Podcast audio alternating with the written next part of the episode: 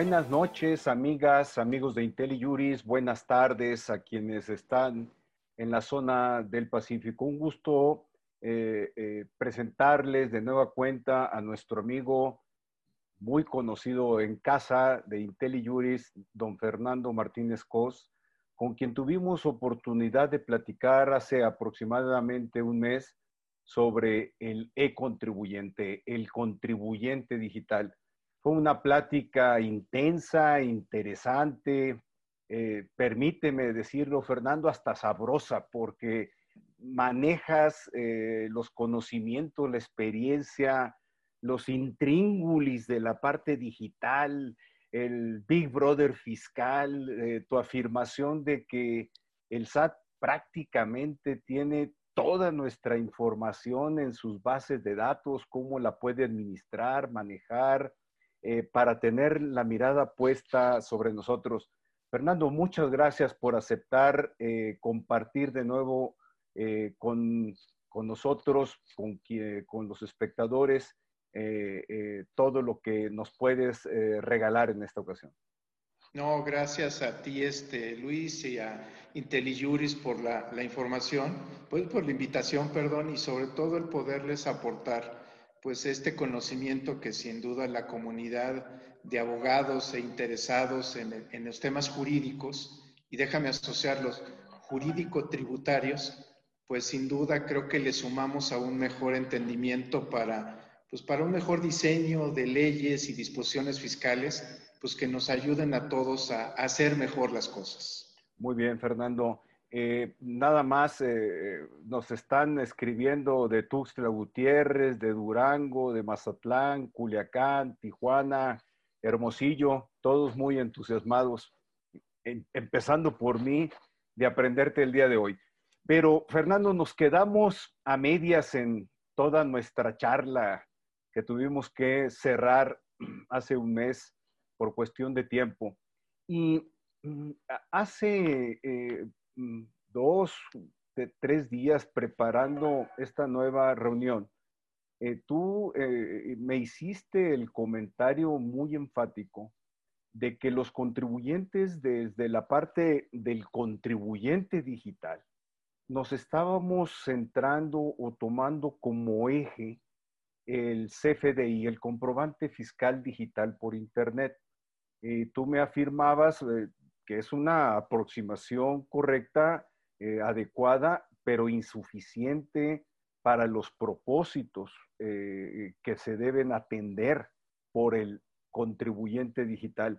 Si nos ayudas, me ayudas a elaborar lo que entonces más o menos me presentaste, Fernando, y que ahora me gustaría que le encajáramos el diente.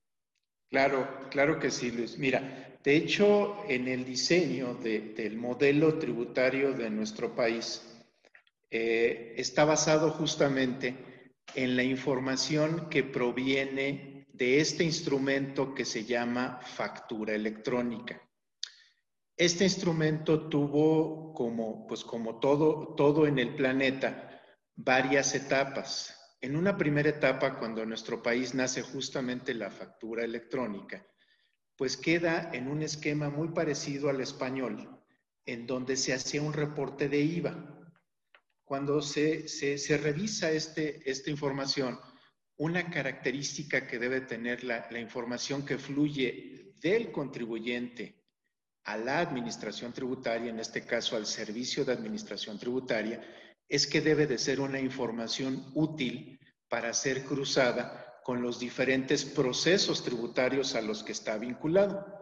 Entonces, cuando esta evolución al SAT le permite empezar a voltear diferentes hechos, y lo voy a llamar en un, en un concepto muy, muy del mundo del, del abogado, el hecho generador en esta lógica digital, pues se convierte en la factura electrónica que acerca al servicio de administración tributaria al hecho generador del impuesto y del acto que va a vincularlo.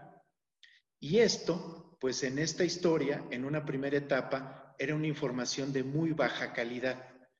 Hoy es una información que se convierte en un insumo importante y que empieza a explicar el comportamiento del contribuyente en sus diferentes etapas.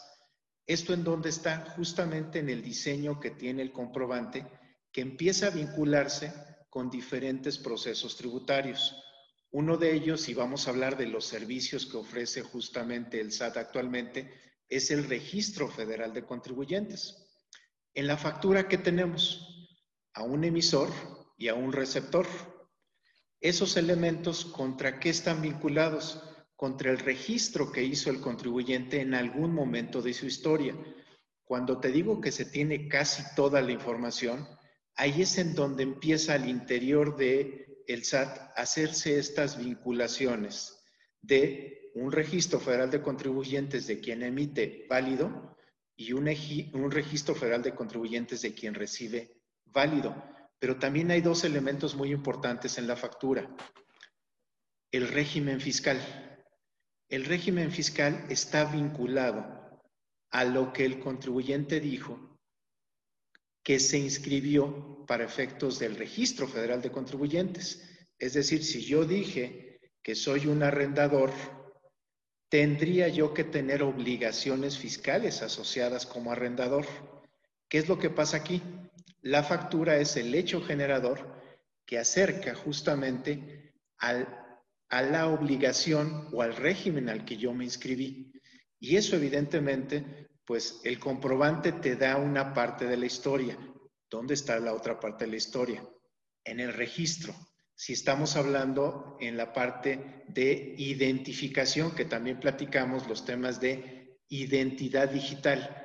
Ahí es en donde empieza a tomar forma este diseño de la administración tributaria vinculada con información e información en línea, que ese es el punto importante.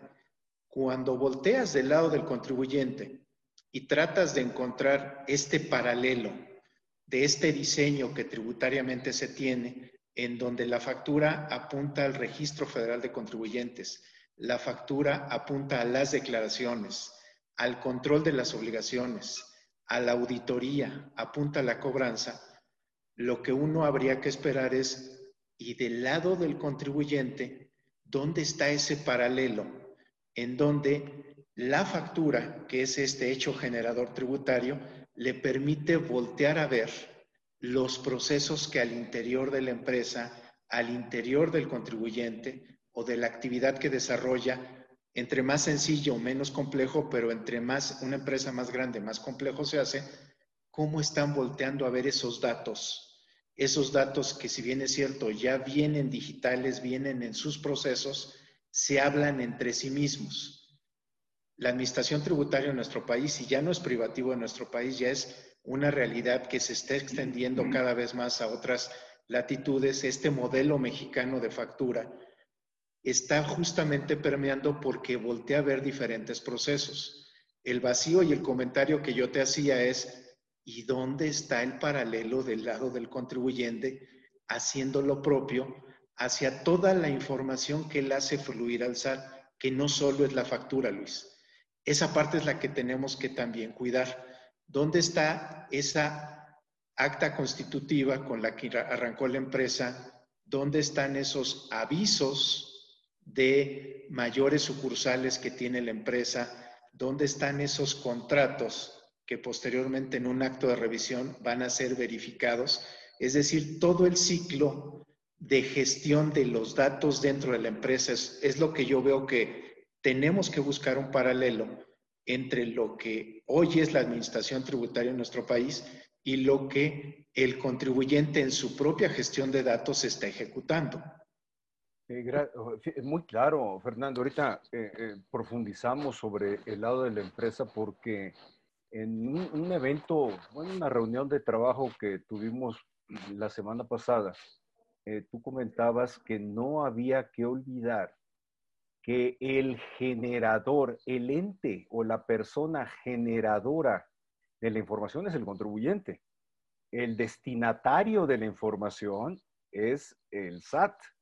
Por lo tanto, la calidad de la información tiene que producirse, procesarse, almacenarse, protegerse, etcétera, todo lo que está señalando, que va más allá de de, una digitalización, sino son ya de, sistemas, de controles.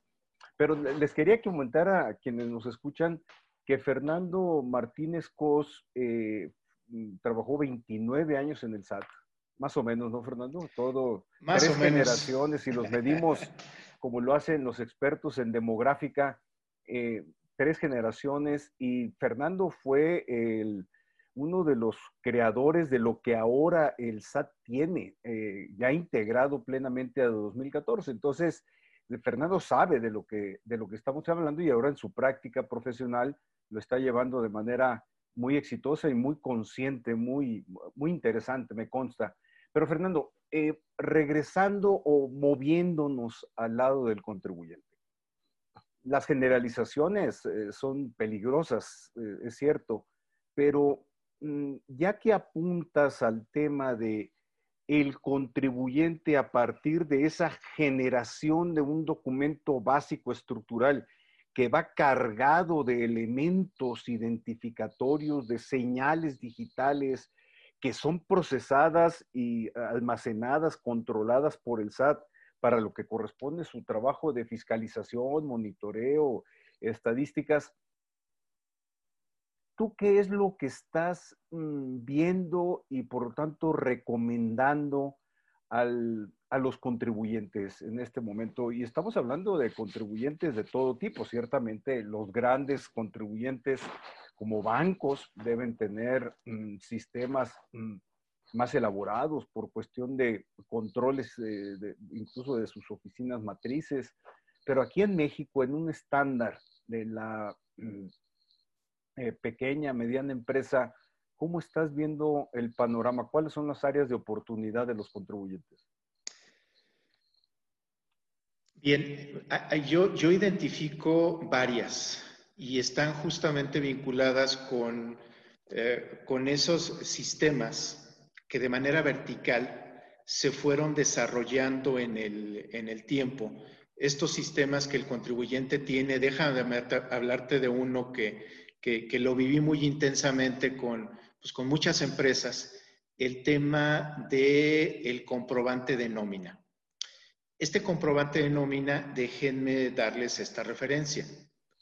Primero traíamos una declaración informativa de sueldos y salarios. Esa declaración informativa era un gran agregado de los salarios pagados por el patrón. ¿Y qué se busca? Obviamente se busca el que con un instrumento que acerque al hecho generador, que es el pago al trabajador, se pueda acercar información detallada de todo ese gran agregado que tiene el contribuyente. ¿De qué, de qué sí me, me pude constatar de manera muy clara? El sistema, primero, de recursos humanos o de capital humano, como, como se le llama, estos sistemas de capital humano estaban totalmente aislados de los sistemas de pago a los trabajadores. Y más allá de eso, Luis, este impuesto que se retiene al trabajador en materia de renta no necesariamente coincidía con la declaración que periódicamente se presenta de retenciones.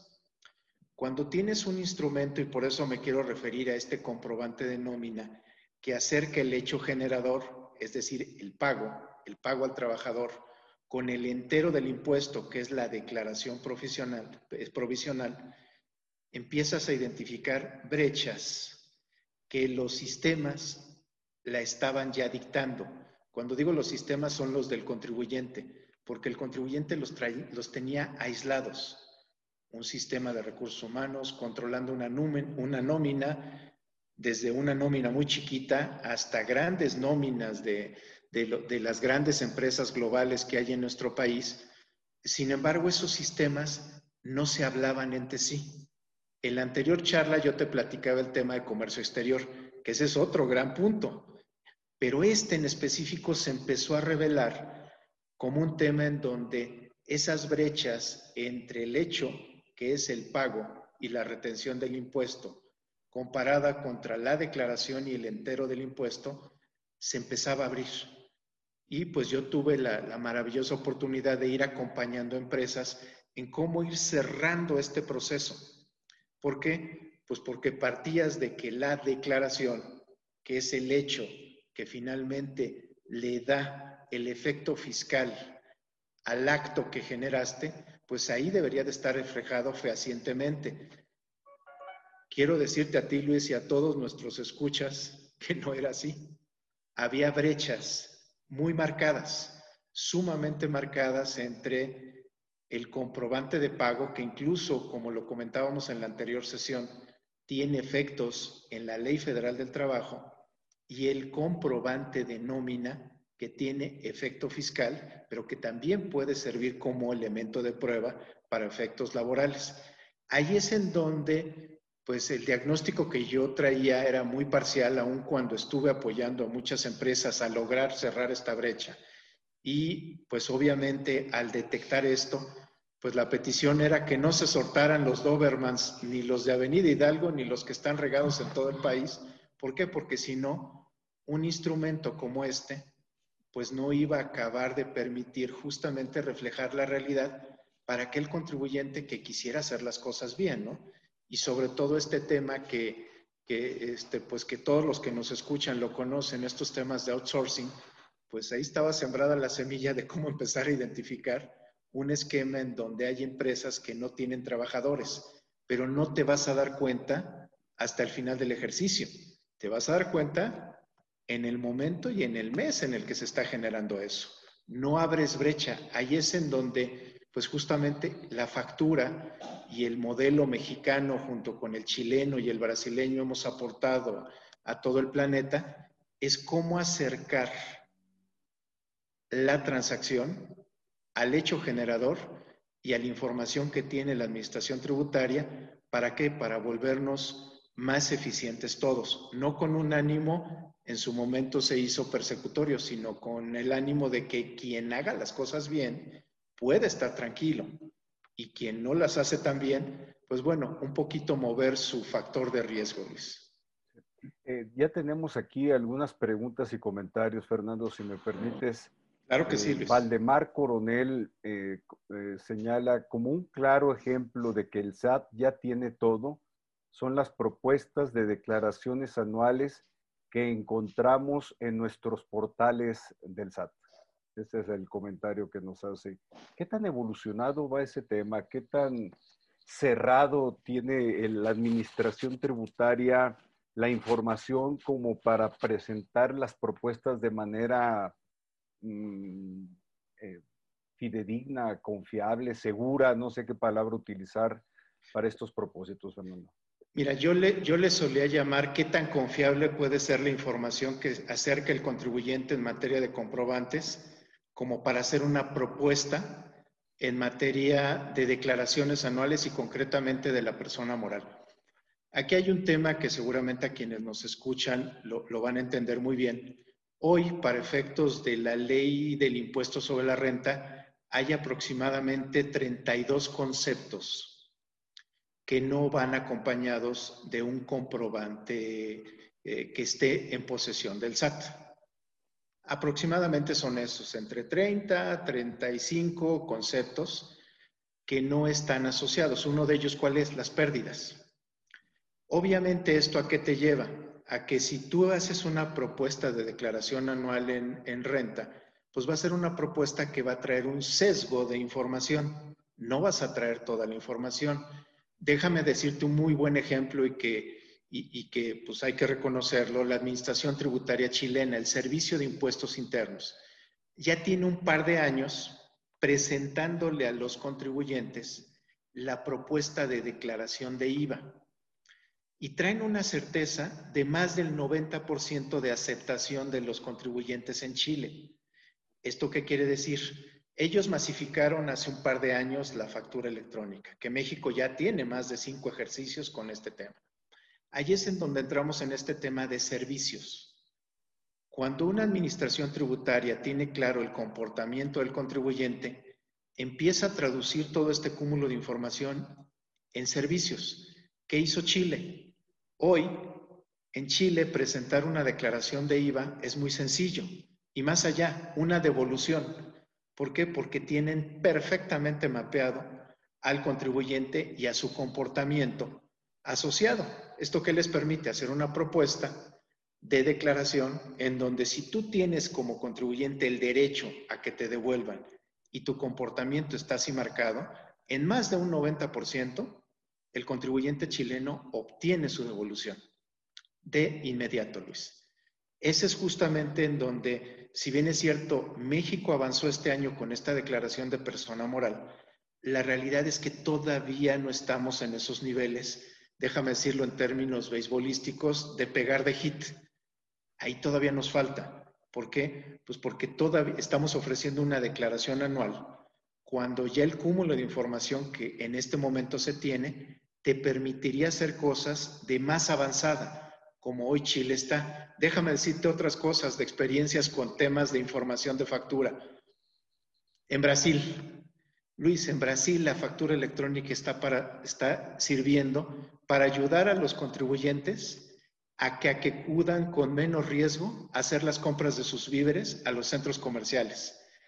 La administración tributaria estatal, allá es el Estado, es mucho más complejo que nosotros. Si creemos que este, nuestra gestión tributaria es compleja, hay que voltear a ver a, a nuestros amigos brasileños. Ellos sí son complejos de a de veras pero ¿cómo están regresando en servicios esto a sus contribuyentes? Hoy con los temas de la factura o la nota de venta, como ellos le mandan, están generando semáforos en donde a partir de los horarios de mayor compra le permiten a los contribuyentes ir donde haya menos gente y tener menos riesgo. Una forma de apoyar no puede ser la mejor, pero ahí se ve en donde una administración tributaria y te diré que la brasileña hay mucho riesgo, está justamente viendo cómo hacer que esta información apoye a los, a los contribuyentes. Y déjame darte otro ejemplo. Ecuador, con la propia factura electrónica, hoy ya está dando apoyos a adultos mayores con la información que tiene de adultos mayores a través de la factura y les está devolviendo qué? El IVA. El IVA que cobra el adulto mayor como está registrado ante el Servicio de Rentas Interno en Chile, le está regresando el impuesto. Es decir, es, es la combinación virtuosa. Un contribuyente que cumple, que pide una factura, y un contribuyente adulto mayor que recibe un beneficio de su gobierno. Son ejemplos que simplemente te los comparto porque esa es la forma en donde una administración tributaria equilibra esto que es el control, que es el temor, que es el riesgo, contra qué te regreso a ti como contribuyente. Eh, eh, es que nos regresamos a algunos de los eh, señalamientos que hiciste en tu charla anterior, Fernando. En el mundo actual y particularizándolo en México, es difícil pensar que alguien, una autoridad en particular, tenga más información que la que posee en el caso de nuestro país eh, el Servicio de Administración Tributaria. No dimensiono, digo, ni el INE, ni alguna de las agencias del Registro Nacional de Población, porque de hecho, de lo que eh, aprendí de tu anterior charla, pues el SAT también tiene esas bases de datos. Entonces el SAT tiene más información que la que puede poseer el INE o el Registro Nacional de Población o, no sé qué otra entidad. No sé si, si es eh, precisa mi afirmación, pero ahorita que estás diciendo el caso de Ecuador, bueno, procesan la información y segmentan poblaciones, ubicación, domicilios. Y ahora con el buzón tributario, bueno, no ahora, en México con el buzón tributario, pues te encuentran porque te encuentran y vale más que estés estés disponible, porque si no, ahí mismo te aplican todas las consecuencias. Eh, eh.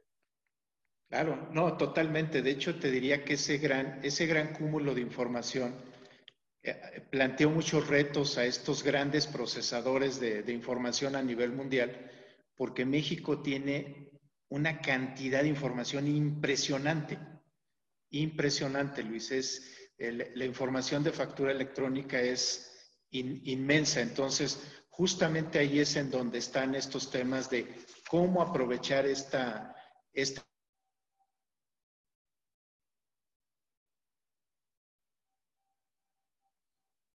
Creo que Fernando se, se le colapsó la, la comunicación. Ahorita se me tienen un poquito de paciencia.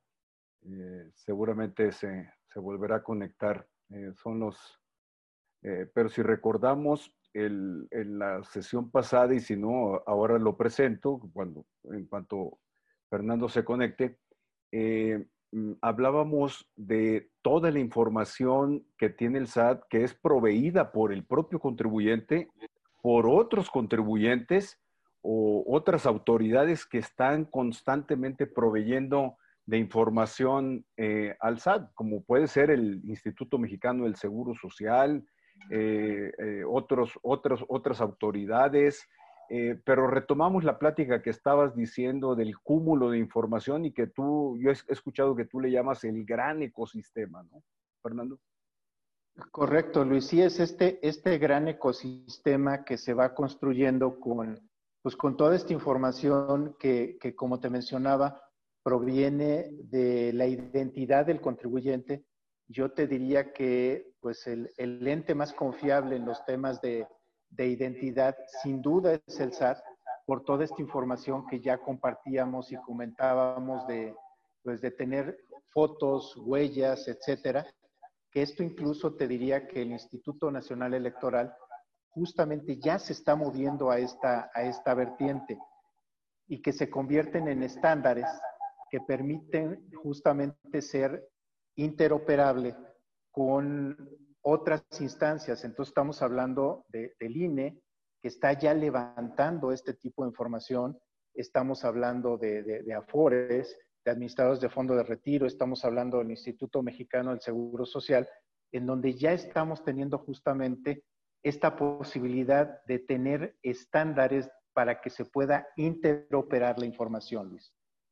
Eh, porque incluso tengo entendido que eh, eh, la Auditoría Superior de, la Federación también ya tiene acceso a las bases de datos con un convenio celebrado con el SAT. voy a, no sé si la misma unidad de inteligencia financiera también tenga el mismo acceso, precisamente en la línea de lo que estás comentando de interoperabilidad de bases. Fernando, tengo otros dos comentarios aquí que, no me gustaría dejar pasar antes de que se recorra el, Dice, buenas tardes, nos comenta Rubén Vera, pero el SAT no vincula la información del CFDI con el régimen fiscal del contribuyente y lo vemos en las inconsistencias que solicitan aclarar cuando determinan diferencias por ingresos facturados cuando el contribuyente acumula el flujo de efectivo. Y eso es peor en el tema de los CFDI de nóminas. ¿Esto qué, comentario te merita, Fernando? Mira, no es que no lo vincule. El tema del comprobante de nómina es un tema en donde el objetivo, el objetivo tributario, ¿cuál es? Es asegurar que esté perfectamente vinculado la determinación del impuesto retenido contra el impuesto pagado. Ese es el objetivo inicial. Pero ese, objetivo va a ir evolucionando paulatinamente. Es decir, todo este cúmulo de información que actualmente se tiene en materia de nómina, pues la primer brecha, le voy a llamar, está vinculada contra determinación de impuesto, entero de impuesto. Pero esto tiende a evolucionar y evolucionar sobre qué? Justamente vincular el registro del trabajador con su actividad, con su régimen fiscal y evidentemente empieza a disparar otras actividades. El tema es que las capacidades son limitadas. Yo les diría para tranquilidad de todos los que nos escuchan es, no se puede hacer todo y menos al mismo tiempo. Entonces, esto es un proceso que es paulatino pero el diseño, el diseño de, administración tributaria que tenemos actualmente en nuestro país, a eso apunta, apunta justamente a ir desdoblando o desmenuzando esa gran base de información y convertir eso en elementos que permitan determinar conductas que justamente lleven a acercar diferencias fiscales de los contribuyentes. En esta, en esta parte, en el mundo digital, sí podemos decir que por el lado de la administración tributaria, el futuro algún día llegará, es lo que estás comentando. Eh, sí, o sea, no, esto que ahorita observan es, es en ciernes el, el, proceso. Por eso les, les, les, comparto estos ejemplos de cómo administraciones tributarias, que eh, todas las administraciones tributarias somos muy diferentes. Y en razón de ello son los niveles de evolución que vamos teniendo en el manejo que le damos a la información. Hoy estamos en un mundo digital que lo que prevalece es la gestión del dato. ¿Qué también estamos gestionando el dato? Y sobre todo, ¿qué tanto el marco legal permite utilizar ese dato? Que eso es muy importante. Y en razón de ello es, pues, todo este cúmulo de disposiciones que hoy tenemos en nuestro código fiscal, que son los que habilitan a hacer muchas cosas. Todavía no se hacen todas ellas. Ahorita tenemos el foco muy puesto, pues, en estos temas de empresas, de empresas factureras, del outsourcing. Son los temas que hoy llaman la atención. Sin embargo, ese cúmulo de información que, el SAT tiene permite hacer muchas más cosas que yo le, en algún momento le, le, solía llamar, permiten empezar a cerrar las brechas, este Luis, entre lo que es la economía formal, la economía informal y la economía criminal. Hoy hablamos de la economía criminal porque justamente ahí están ubicadas todas estas empresas que tratan de evadir o eludir un impuesto o de plano no están. La economía informal se empieza a revelar de una forma mucho más clara, mucho más clara, cuando estás llegando en este momento a tener en el padrón de contribuyentes, pues ya cerca de 80 millones de contribuyentes. Ahí es en donde empiezas a ver, bueno, quien no tiene una actividad remunerada, no tiene un comprobante de nómina, no genera ingresos, no tiene un comprobante de intereses del banco, ¿de qué vivirá, Luis? Yo me pregunto. Eh, eh, eh, está muy claro. Fíjate que hace, ah, no hace mucho, mucho tiempo, cuando mm, estaba indagando sobre temas de empresas fantasma, que ya ves que es un tema con el que le tengo puesto la mira mm, durante algún tiempo, estaba platicando y ella me decía algo que está señalando. Eh, dice, conforme a nuestros criterios de riesgo en las bases de datos, yo te puedo decir así, con un número ligero, si me lo precisó, que identifico 100 mil potenciales empresas fantasma. Me dijo.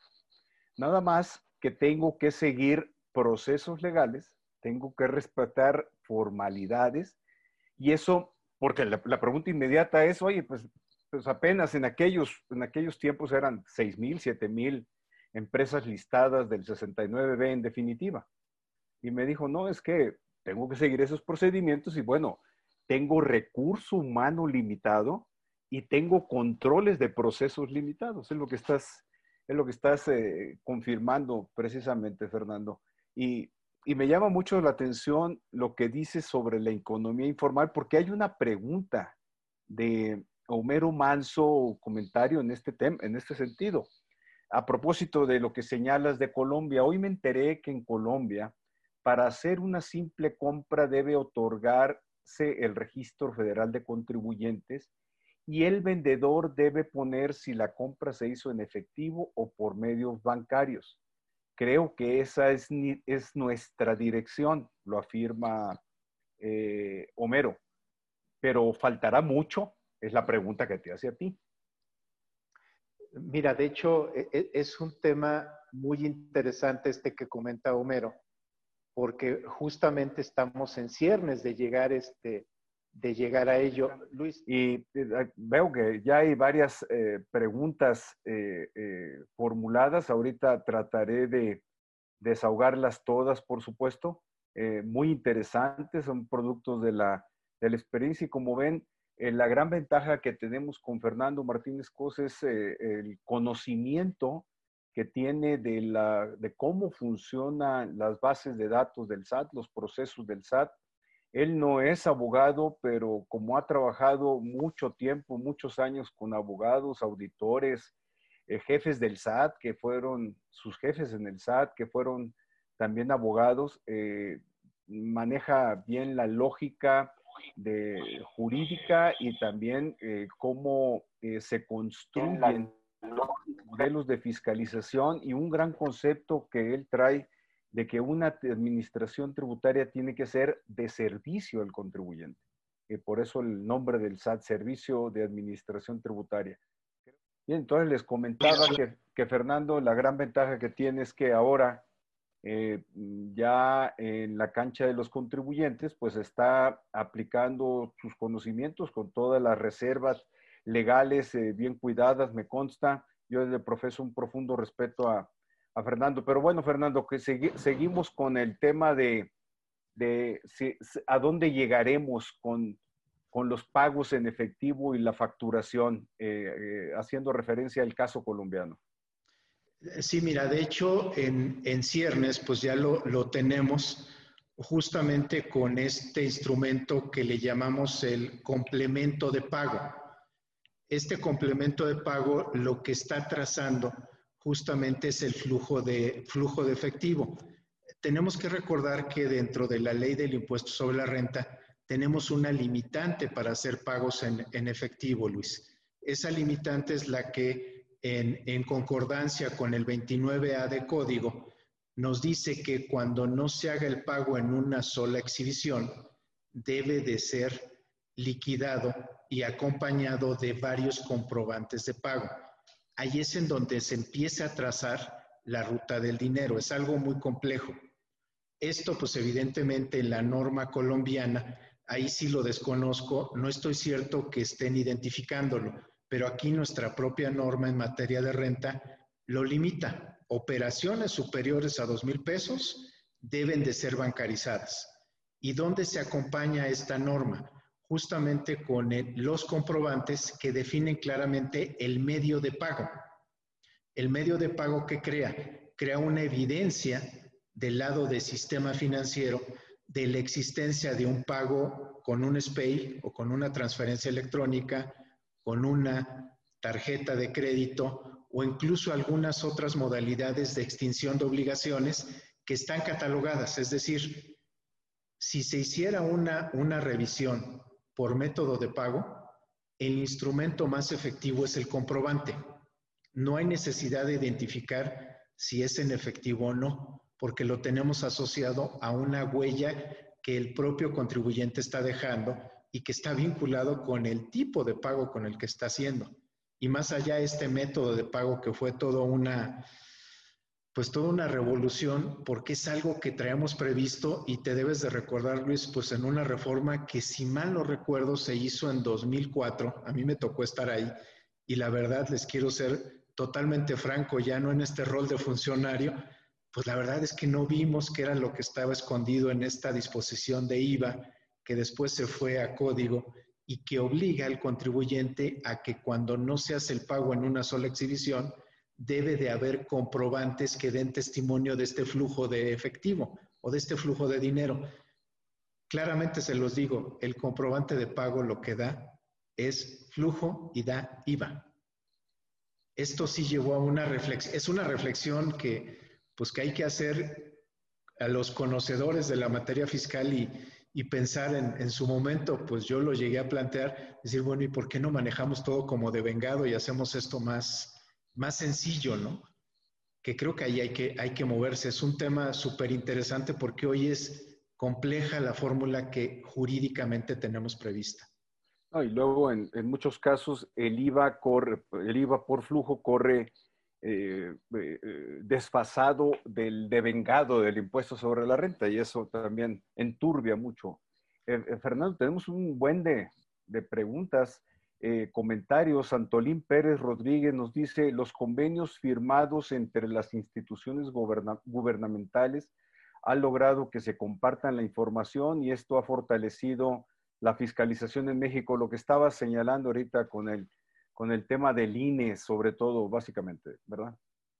Sí, es correcto. Estos, estos convenios lo que permiten, pues, es, es sin duda compartir la información y déjenme decirles uno que, que yo veo muy positivo, que está asociado a la identidad. Hoy el, el Servicio de Administración Tributaria podría estar habilitado para justamente compartir servicios de validación de identidad a través de la firma electrónica. Esto es algo que está incorporado en código, es norma jurídica y pues sobre todo a quienes sean estudiosos de estos temas podrán ver que justamente el código fiscal permite que ya los particulares puedan verificar los certificados de firma electrónica avanzada. ¿Esto qué significa? Puedo checar identidad de las personas, puedo verificar que sea existente. Esto nos da un indicio, una posibilidad de en quién podríamos eventualmente estar confiando si cuenta con sus firmas, con su firma electrónica avanzada. ¿Por qué? Porque está, más allá del instrumento tecnológico, hay una identidad que ya se aportó a la administración tributaria de nuestro país, que ese es un elemento que jurídicamente ya está previsto. lo, lo has señalado, incluso lo comentaste en la sesión pasada, que es un elemento que se puede utilizar incluso para mm, validar la fecha cierta que tanto se ha cuestionado en los contratos entre, entre particulares. Eh, José Hernández Ross, primero te manda un fuerte abrazo y dice, la reforma de este año habilitó a la autoridad fiscal para poder utilizar consecuencias legales las inconsistencias entre la información del CFDI y las declaraciones. Sí, ciertamente la reforma de este año vino y cerró eh, ahí unos cabos, empezando por el certificado de sello digital, que bueno, lo pueden restringir y luego cancelar, pero ahorita estaba recordando otra reforma, los arrendadores, eh, para el caso de poder legitimarse y, presentar las acciones contra los arrendatarios, tienen que haber acreditado la expedición de CFDI. es decir, eh, la administración tributaria va aprendiendo y, va cerrando puertas paulatinamente. Lo que pasa es que es un aparatote no puede moverse como, como liebre, pero el elefante cuando se mueve, pues pisa muy fuerte, eh, arrasa. Jorge Arturo Nava, Fernando. Ahora el SAT está mandando cartas de invitación a personas físicas que recibieron pagos por ingresos asimilados a salarios. ¿Qué opinas tú de esto? Aquí dice, dice mm, Jorge Arturo Nava que pues hay un, tema de violación legal inaceptable. ¿Tú cómo, percibes esto? Algo comentaste rápidamente hace unos, unos, minutos, pero este, este tema, ¿cómo lo estás percibiendo? Mm, porque ciertamente están llegando cartas de invitación. Las bases de datos del SAT pues, están manifestando eh, mm, en ciertos casos pues abusos con este mecanismo. Sí, ahí el, tema es justamente cómo estamos nosotros para efectos del registro federal de contribuyentes, este tema de esta, esa agilidad que ahorita se tiene, que es la que hay que cuidar, esta consistencia entre los datos que pueden llevar, déjenme decirlo así, a extralimitarse a la propia este, autoridad. Aquí sí hay que ser muy cuidadosos y especialmente yo tengo que ser prudente. ¿Por qué? Pues porque en este tipo de esquemas de identificación de posibles omisiones hay que tener la certeza de la omisión del contribuyente. Esta no necesariamente puede estarse dando, pero como yo lo suelo decir, hay que ver los casos concretos para ver si efectivamente se está ante una extralimitación de parte del SAT o simplemente se lanzó como, pues como se suele decir, un escopetazo para ver quién cae, ¿no? que eso es una lógica en donde pues quienes tenemos alguna, algún tema de algún aviso o de algún incumplimiento, pues rápidamente actuamos y pues lo primero que hacemos es, es pagar y más en una situación de astringencia de ingresos como, como la que estamos ahorita, Luis. Eh, José Ávila de la revista Expansión, pues ya empecé, en lugar de hacerte yo formular las preguntas, dejamos aquí que nuestros espectadores lo hagan, Fernando, si no tienes inconveniente. José Ávila de la revista Expansión, ¿qué pasos tiene que dar la autoridad tributaria que tiene gran cantidad de información y bases de datos confiables para dar certeza a los contribuyentes y aumentar la recaudación? Es una pregunta eh, amplia, pero, pero muy relevante, porque es la certeza en la tributación es primero de que quienes pagamos estamos confiados en que el SAT hará también el trabajo para que los que no paguen, paguen. ¿Estamos de acuerdo? Totalmente. Porque si yo pago, la, es más, me voy a ver eh, ahora sí como abogado, pues la garantía de equidad, de igualdad constitucional y de proporcionalidad es, si yo pago, tú también pagas, Fernando. Y paga Marco, y paga José Ávila, y pagamos todos, ¿no? Entonces yo exijo que el SAT cobre. Pero esta, esta pregunta es eh, importante porque mm, habla de un tema de política mm, tributaria, no meramente recaudatoria. Eh, claro, eh, yo, mira, yo siempre he visto con, con, mucha, con mucha envidia otras administraciones tributarias que han logrado evolucionar su modelo.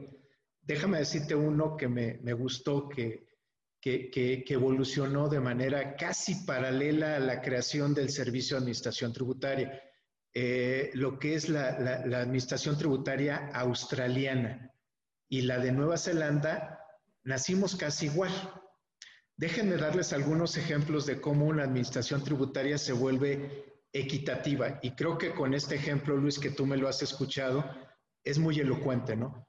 Una administración tributaria lo primero que tiene que acreditar es gran confianza a los ciudadanos y a los contribuyentes. Es decir, como tú bien lo dices, así como yo pago, tú también pagas. Es decir, va en ambos sentidos. Y este ejemplo que les quiero dar, pues es, es, de mi hijo cuando viajó en calidad de trabajador a Nueva Zelanda. Y el ejemplo que yo le dije es, tú vas a conocer lo que es una administración tributaria que ha evolucionado de una que estamos en proceso de evolucionar. Y me dijo, ay papi, ¿cómo crees? Eso, eso no va a pasar. Le dije, a las dos semanas que tú estés ahí, me vas a, me vas a, me vas a llamar y me vas a decir qué te pasó. Quiero decirles que a las dos semanas, lo primero que le llegó de la Administración Tributaria de Nueva Zelanda fue su registro como contribuyentes para que pagara impuestos a una persona en México que iba a Nueva Zelanda. Dimensiones, hay que tenerlas claras. Es un país pequeño, pero aún siendo pequeño, controla a quienes, a quienes van a trabajar y generar riqueza en su país los tiene controlados. Ahí es en donde yo veo que desde el, desde el primer paso, que es el registro, y con una buena calidad de datos, empiezas a detectar esos potenciales contribuyentes. Excuso decirles que a mi hijo, el primer ingreso que tuvo, pues lo primero que hizo fue pagar su impuesto. Esa es una lógica de una administración tributaria que pone la cancha pareja para todos. No discrimina, todos somos iguales, pero desde que, déjenme decirlo así, desde que nacemos o desde que nos convertimos en contribuyentes potenciales de generación de un ingreso. Eh, Fernando Anselmo Escobar eh, comenta que en una, tesis que él, elaboró, caray, pues está tocando un tema crítico, sugería que en lugar de otorgarle al contribuyente asalariado un crédito al salario, y tomando información de los deciles del INEGI, debería devolverlo el IVA a quien considere apoyar económicamente. Pues este tema del crédito al salario se volvió como un dulce lleno de veneno, eh, porque precisamente en las outsourceras, las empresas estas que mm, fingen y simulan la prestación de servicios laborales, pues algo que han hecho de manera muy perversa es inventar crédito al salario, que no sé cómo lo hacen, pues lo combinan mucho con, con, las bases del, del IMSS. Eh, pero bueno, a mí me parece un comentario muy certero y muy oportuno en estos tiempos que tanto estamos hablando de las outsourceras, ¿no? Como una modalidad de las empresas factureras. Sin duda, Luis, yo creo que estas fórmulas de cómo se regresa un beneficio a un contribuyente son las que dentro de una buena gestión tributaria es en donde vas combinando elementos de administración tributaria, de política pública y de las normas que lo regulan para justamente lograr estos beneficios. A mí por eso este ejemplo que te compartía del Servicio de Rentas e Impuestos de Ecuador, en donde si algo hoy tenemos del lado de la administración tributaria, es un padrón que cada vez va siendo más confiable.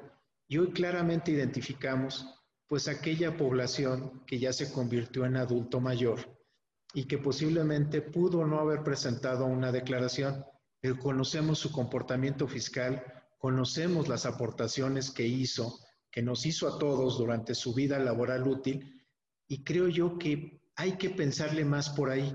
Y a ese trabajador que inicia, pues hay que ver algunas fórmulas un poco más creativas para evitar el abuso ¿sí? de la entrega del recurso. El ejemplo muy claro, déjenme decirlo, es con los recibos de luz en donde recibimos un subsidio. Estos recibos de luz los invito a verificar cuántos de ustedes están identificados como contribuyentes y cuántos tienen un registro federal de contribuyentes XA, Es decir, nos están otorgando un subsidio a quién sabe quién. Estamos recibiendo un recurso fiscal en un beneficio parejo, sin ninguna discriminación. Son fórmulas que hay que ver y que hay que tener muy bien pensadas. Déjame darte otro ejemplo, Luis. En Brasil, en lugar de entregar el dinero en efectivo como una devolución a quien tuvo una conducta fiscal correcta, ¿qué se hace? Se le otorga un crédito para pago del el equivalente en nuestro país al predial. Entonces empieza a generar este círculo virtuoso en donde tenemos un impuesto predial si hay que, si hay que pagarlo, pero en lugar de darnos un beneficio a través de un, un sistema bancarizado, un apoyo directo, se otorga a través de un apoyo convertido en un crédito para pagar otro impuesto, en este caso, pues para apoyar a los gobiernos de los estados. Fórmulas hay muchas. Información ahí está. ¿Cómo la queremos utilizar? Pues creo que es, es, es, es un momento muy interesante de ver y bueno, cómo lo está pensando en materia de políticas públicas, en materia de política tributaria, para, pues para que el ciudadano que ha venido cumpliendo durante los últimos cinco años, pues pueda lograr alcanzar tener un beneficio, ¿no? Aquellos que pagaron y lo hicieron y lo hicieron bien sobre todo. Eh, mm, me voy a mover un tanto porque hay dos, tres comentarios sobre buzón tributario. Platicando contigo hace 10, 15 días, precisamente sobre buzón tributario, eh, yo mostré ya eh, en, la, en, el concepto del contribuyente digital que en realidad la ubicación física del contribuyente, y ahora lo estamos validando en estos tiempos de encierro, la ubicación física del contribuyente, así como para tener un domicilio fiscal, se ha relativizado de manera tremenda, porque ahora voy a cometer una tropelía legal. Nuestro domicilio fiscal, pues es el buzón tributario, es el portal del SAT. Eh, ahorita cómo estamos conectando, eh, interactuando. Mm, el buzón tributario, ¿qué futuro tiene, Fernando? Es una pregunta complicada, lo sé, pero mm, ¿a dónde va ese buzón tributario? Ya en estas fechas, pues ya todos vamos a tener obligatoriamente, sin excepción, eh, ya no podemos escapar del, del, buzón tributario y ahí sí, mm, pues todos somos virtuales completamente. Sí, sin duda. Mira, yo sí veo una evolución necesaria en el, en el buzón. Primero, yo lo veo siendo una herramienta mucho más amigable al contribuyente. Y no me refiero al contribuyente experto en tecnologías de la información, al contribuyente experto en materia fiscal. Lo, veo como una evolución necesaria hacia aquel contribuyente que tiene esta necesidad de tener este domicilio o este apartado postal virtual, en donde efectivamente sea tan confiable que le permite a ese contribuyente que pues eh, no, no puede ser alcanzado por una autoridad para recibir otro tipo de beneficios.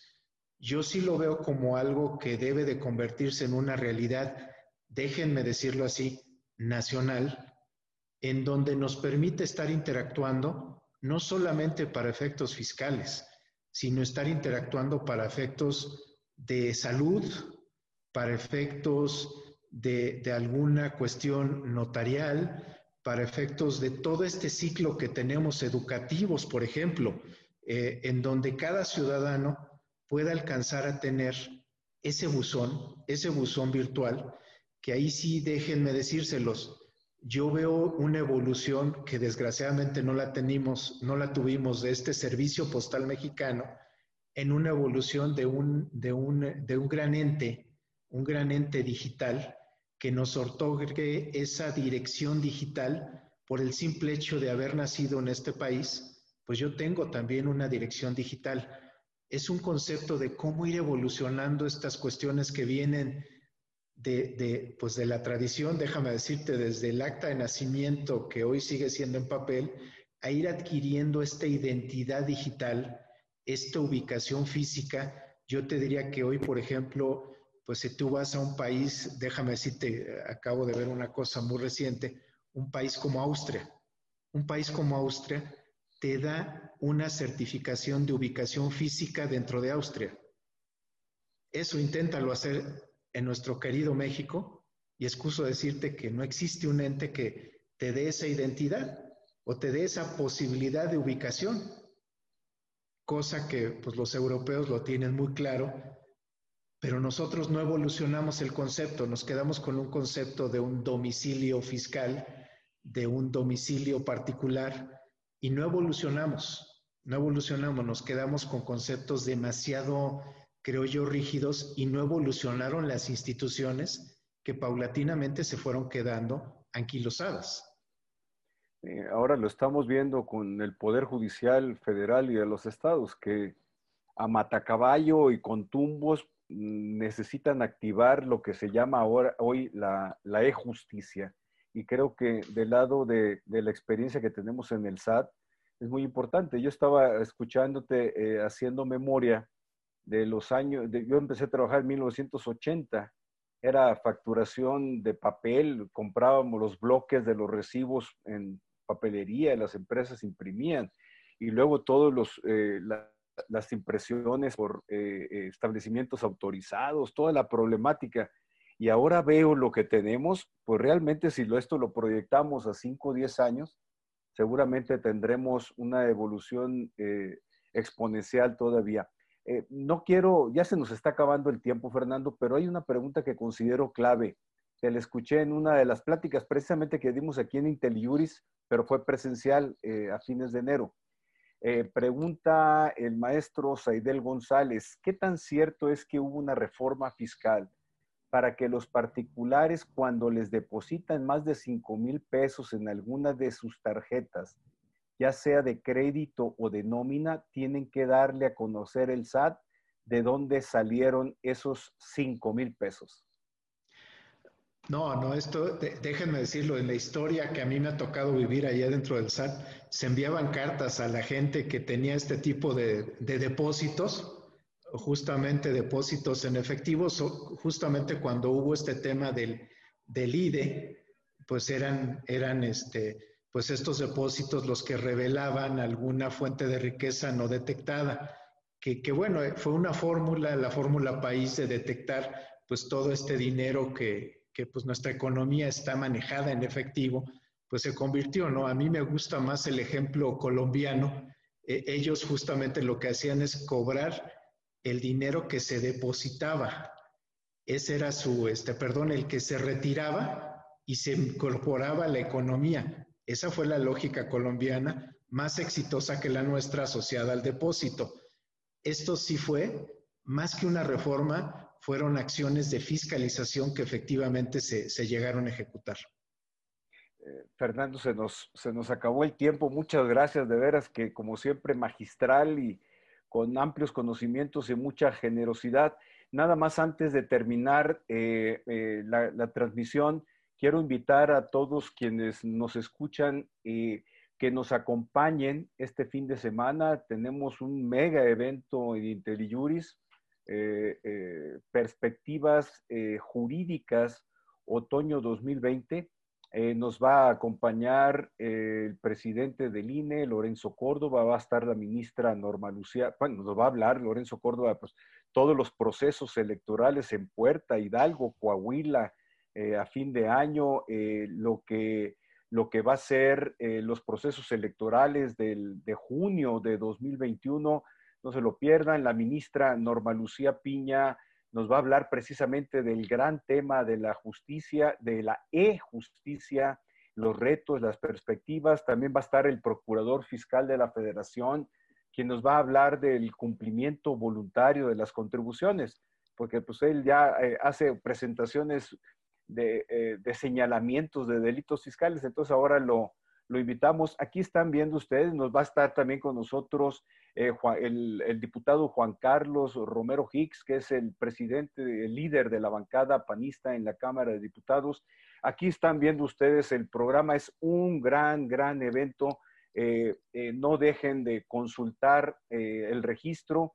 los esperamos. Fernando, de nueva cuenta te mando un abrazo y un agradecimiento muy cálido Seguiremos en contacto contigo y que tengas muy buenas noches y que ya la transmisión no se te, no se te caiga con, como hoy la padeciste, pero salimos bien librados, salimos bien librados. Qué bueno, una disculpa a todos. Una disculpa a todos, pero bueno, como vieron, la tecnología no tiene palabra de honor y para muestra de ello esta sesión. De acuerdo. Delia Luz Méndez dice otra más con Fernando eh, con Fernando eh, Martínez Cos. Claro que sí, Fernando, te vamos a invitar, no vamos a fallar a quienes desean y estén interesados en escucharte. Un abrazo, Fernando. Buenas noches. Saludos en casa, por favor. Hasta luego, un abrazo virtual.